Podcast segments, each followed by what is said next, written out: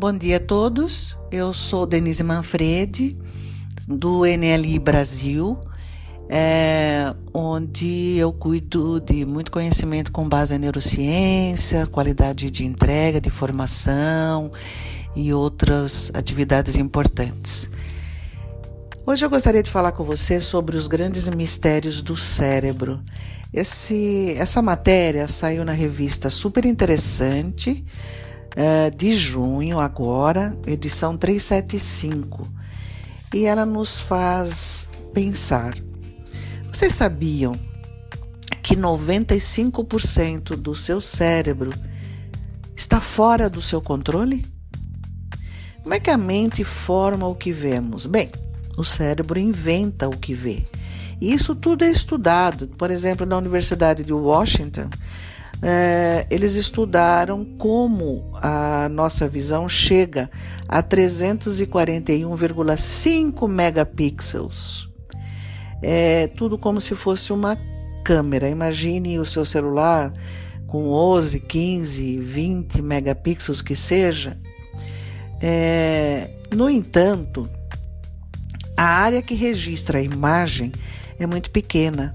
É a fóvea. Ela tem apenas um milímetro de diâmetro e fica bem no meio da retina. A fóvea é um buraquinho cheio de cones, células que captam a luz e aí a transformam, né, transformam a luz em impulsos elétricos que podem ser decodificados pelo cérebro. A fóvea tem resolução estimada de apenas 7 megapixels. E aí a imagem é gerada com 7 megapixels. Como é que pode a imagem, então, ter uma resolução de 341,5? Sabe por quê? Porque nossos olhos estão sempre em movimento. A fóvea capta vários pedaços do cenário e o cérebro costura numa imagem só. Cada pulo do olho toma 0,2 segundo de tempo. Durante a movimentação, portanto, perdemos 0,1 segundo de informação. No estudo, é comprovado que os olhos fazem 150 mil pulos por dia. E aí nós ficamos cegos quatro horas por dia. Nós não percebemos isso, porque o cérebro preenche o vazio com projeções que dão a sensação de imagem contínua. Aí os nossos neurônios recriam o que ocorre a cada 0,1 segundo de cegueira. São aproximações que refletem a nossa experiência. É, vou trazer um exemplo aqui. Bom, imaginem um jogo de futebol. A trajetória de uma bola está previamente mapeada pelo cérebro de um jogador de futebol. Aí o cérebro precisa antecipar esse futuro porque ele está sempre 0,1 segundo atrasado em relação ao que está acontecendo. Então, as imagens reais e as criadas viram um movimento perfeito.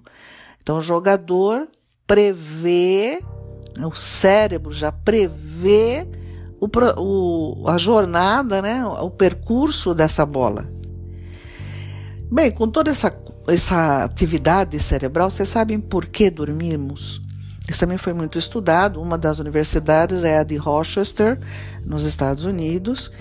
Nós dormimos porque o cérebro elimina toxinas e detritos das conexões neuronais durante o sono. Quem que é responsável por isso? São as células gliais, que são as responsáveis pela manutenção cerebral. É, diminuem, nesse momento, elas diminuem de tamanho né, durante o sono abrem flancos por onde passa um fluido e esse líquido faz toda a faxina. Por isso é importante dormir para que tenhamos a qualidade de pensamento, de raciocínio, qualidade mental no dia seguinte. Né? E, obviamente, uma saúde geral, porque não há cérebro separado do corpo. Agora, existem memórias falsas. Será que existem? Então, o cérebro distorce lembranças e cria fatos que jamais ocorreram. O nosso cérebro tem o hábito de agregar detalhes ou produzir lembranças que nunca aconteceram. As falsas memórias podem provocar grandes injustiças. Imagine as implicações em qualquer grupo, seja em qualquer contexto, no organizacional, na educação, no hospitalar, na educação que seja. Isso acontece para o cérebro dar conta do excesso de informações. Nós somos incapazes de reter tudo, incapazes de sentir tudo, de escutarmos ou tocarmos tudo. Não percebemos tudo, tudo, tudo. Guardamos a essência dos eventos, objetos e, inclusive, a essência das emoções. Na hora de lembrar algo, o cérebro preenche as lacunas por associação com outras memórias que nós já temos. Então acontece uma sobreposição de lembranças. Esse processo se chama reconsolidação. Ou seja, a memória é alterada e distorcida. Ela sai do banco de dados e é acessada pela nossa consciência, é, e aí depois ela armazena novamente, voltando para esse banco de dados, fazendo a reconsolidação novamente. Existe uma outra universidade nos Estados Unidos, que é Johns Hopkins, que é, estudou muito a formação de memórias falsas e verdadeiras. Bom, foi verificado que o córtex pré-frontal, que é o nosso centro executor, centro consciente, centro do pensamento, ele reduz a sua atividade durante as memórias falsas. Elas não passam pelo lado lógico da mente. Então, como é que o cérebro processa informações?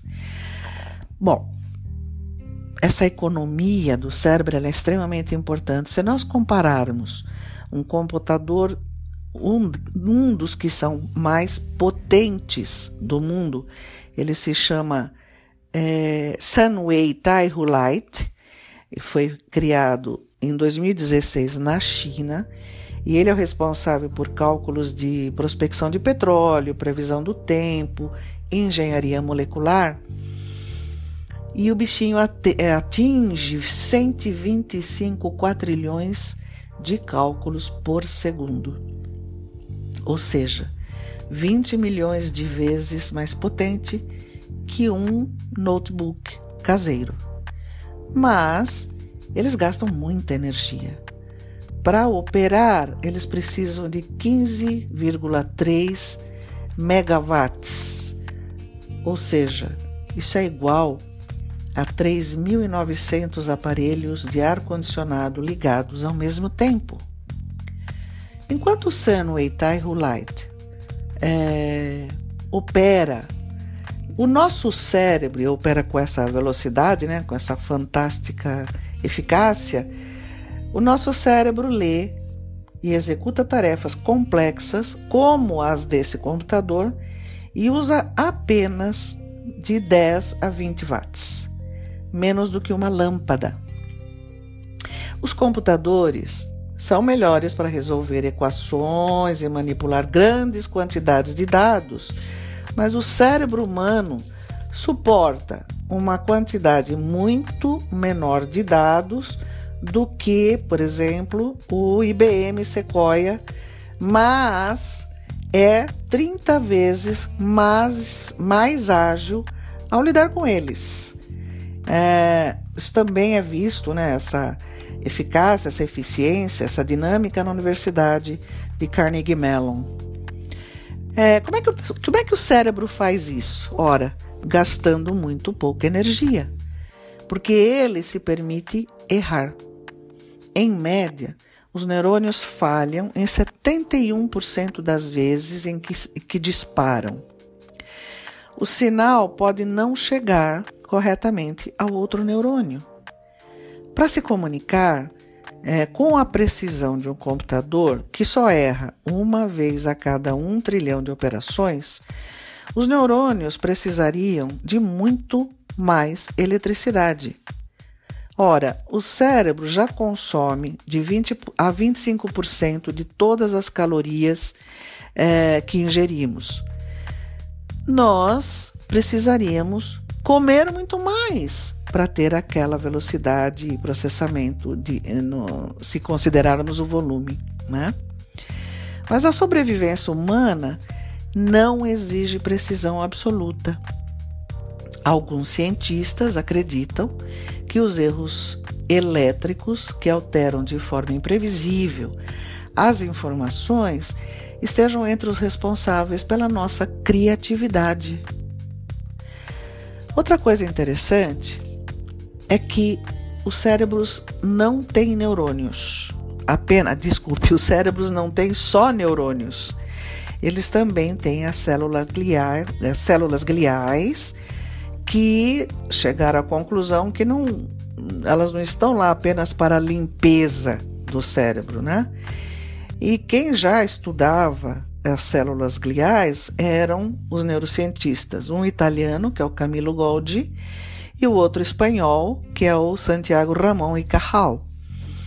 Bom, são uh, divididas as células gliais em três tipos: os astrócitos, que monitoram a entrada de nutrientes, a microglia, que combate infecções e faz essa limpeza da qual eu mencionei agora há pouco, e ligodendrócitos, que produzem a bainha de mielina que protege a fiação elétrica. As células gliais são responsáveis pelo suporte, pela faxina e elas se comunicam entre si e com os neurônios e essa conexão foi descoberta mais recentemente pelo fisiologista húngaro Steve Huffler, é, da Universidade de Harvard. Isso já foi na década de 2010. Descobriu-se que as células gliais participam na formação das memórias junto com os neurônios e regulam as atividades do neurotransmissor glutamato. Sem as células gliais, responsáveis também pela cicatrização, funcionando direito, não haveria neurônio que resistisse. Bom, depois de tudo isso, né, o que é a consciência? São três áreas para criar o eu, que pode ser uma mera ilusão. É o tálamo, o córtex pré-frontal lateral e o córtex parietal. Essas regiões têm mais conexões entre si e com outras partes do cérebro do que qualquer outra parte. A consciência permite que um organismo faça a coisa certa na hora certa para permanecer vivo. A nossa consciência é formada por experiências, sons, cheiros, pensamentos, emoções e memórias que nunca poderemos dividir totalmente com, com alguém. Por exemplo, a memória das cores. Como é que é o vermelho para você? Como é que você o enxerga? Como é que você vai explicar isso? Né? Toda essa consciência é estudado no Centro Sackler da Ciência da Consciência lá no Reino Unido. Então, a consciência é uma forma de informação, é uma propriedade do universo, como massa ou eletricidade, ou alguma coisa como a vida. O que será de fato a consciência? Até as respostas é, fazem com que percebamos que é difícil perceber ou saber se somos humanos é, ou apenas cérebros em um laboratório. Olha o poder dessa máquina. O cérebro toma decisões por você. A esmagadora maioria dos processos mentais está fora do seu controle. E isso é ótimo. É, a título de exercício, separe 100 moedas de um real e tire dessas 100 apenas 5. Pronto. Esse é o dinheiro que você pode gastar. Você toparia esse negócio? Pois é. 95% dos nossos processos cognitivos são inconscientes. Conseguimos gerenciar apenas 5%. Passam pelo inconsciente estímulos externos, sensações internas, e isso é codificado tudo em emoções, memórias e pensamentos. Só decidimos sobre o que realmente merece atenção da área racional. Assim, poupamos energia. Do contrário, pifaríamos se cuidássemos de tudo. O inconsciente é muito mais poderoso, por exemplo, na multitarefa do que a parte lógica do cérebro. Então, a parte lógica do cérebro, ela opera de forma linear e precisa fazer uma coisa de cada vez. O cérebro opera em potência máxima o tempo todo. Ao resolver problemas, problemas difíceis, ele consome 1% a mais de energia do que quando você está deitado descansando. A razão disso é que o inconsciente trabalha a todo vapor e ele decide antes que percebamos. E isso foi observado pelo Benjamin Libet em 1980. É, tudo isso coloca em xeque a nossa capacidade de livre-arbítrio, não é mesmo? A decisão começa 10 segundos antes de termos a capacidade de verbalizá-la. Mas a boa notícia é que nós não somos reféns desse lado oculto da mente. É, se nós exercitarmos o nosso foco, conseguimos manobrar tudo isso. É, o autoconhecimento ele é árduo, ele exige disciplina e, acima de tudo, vontade.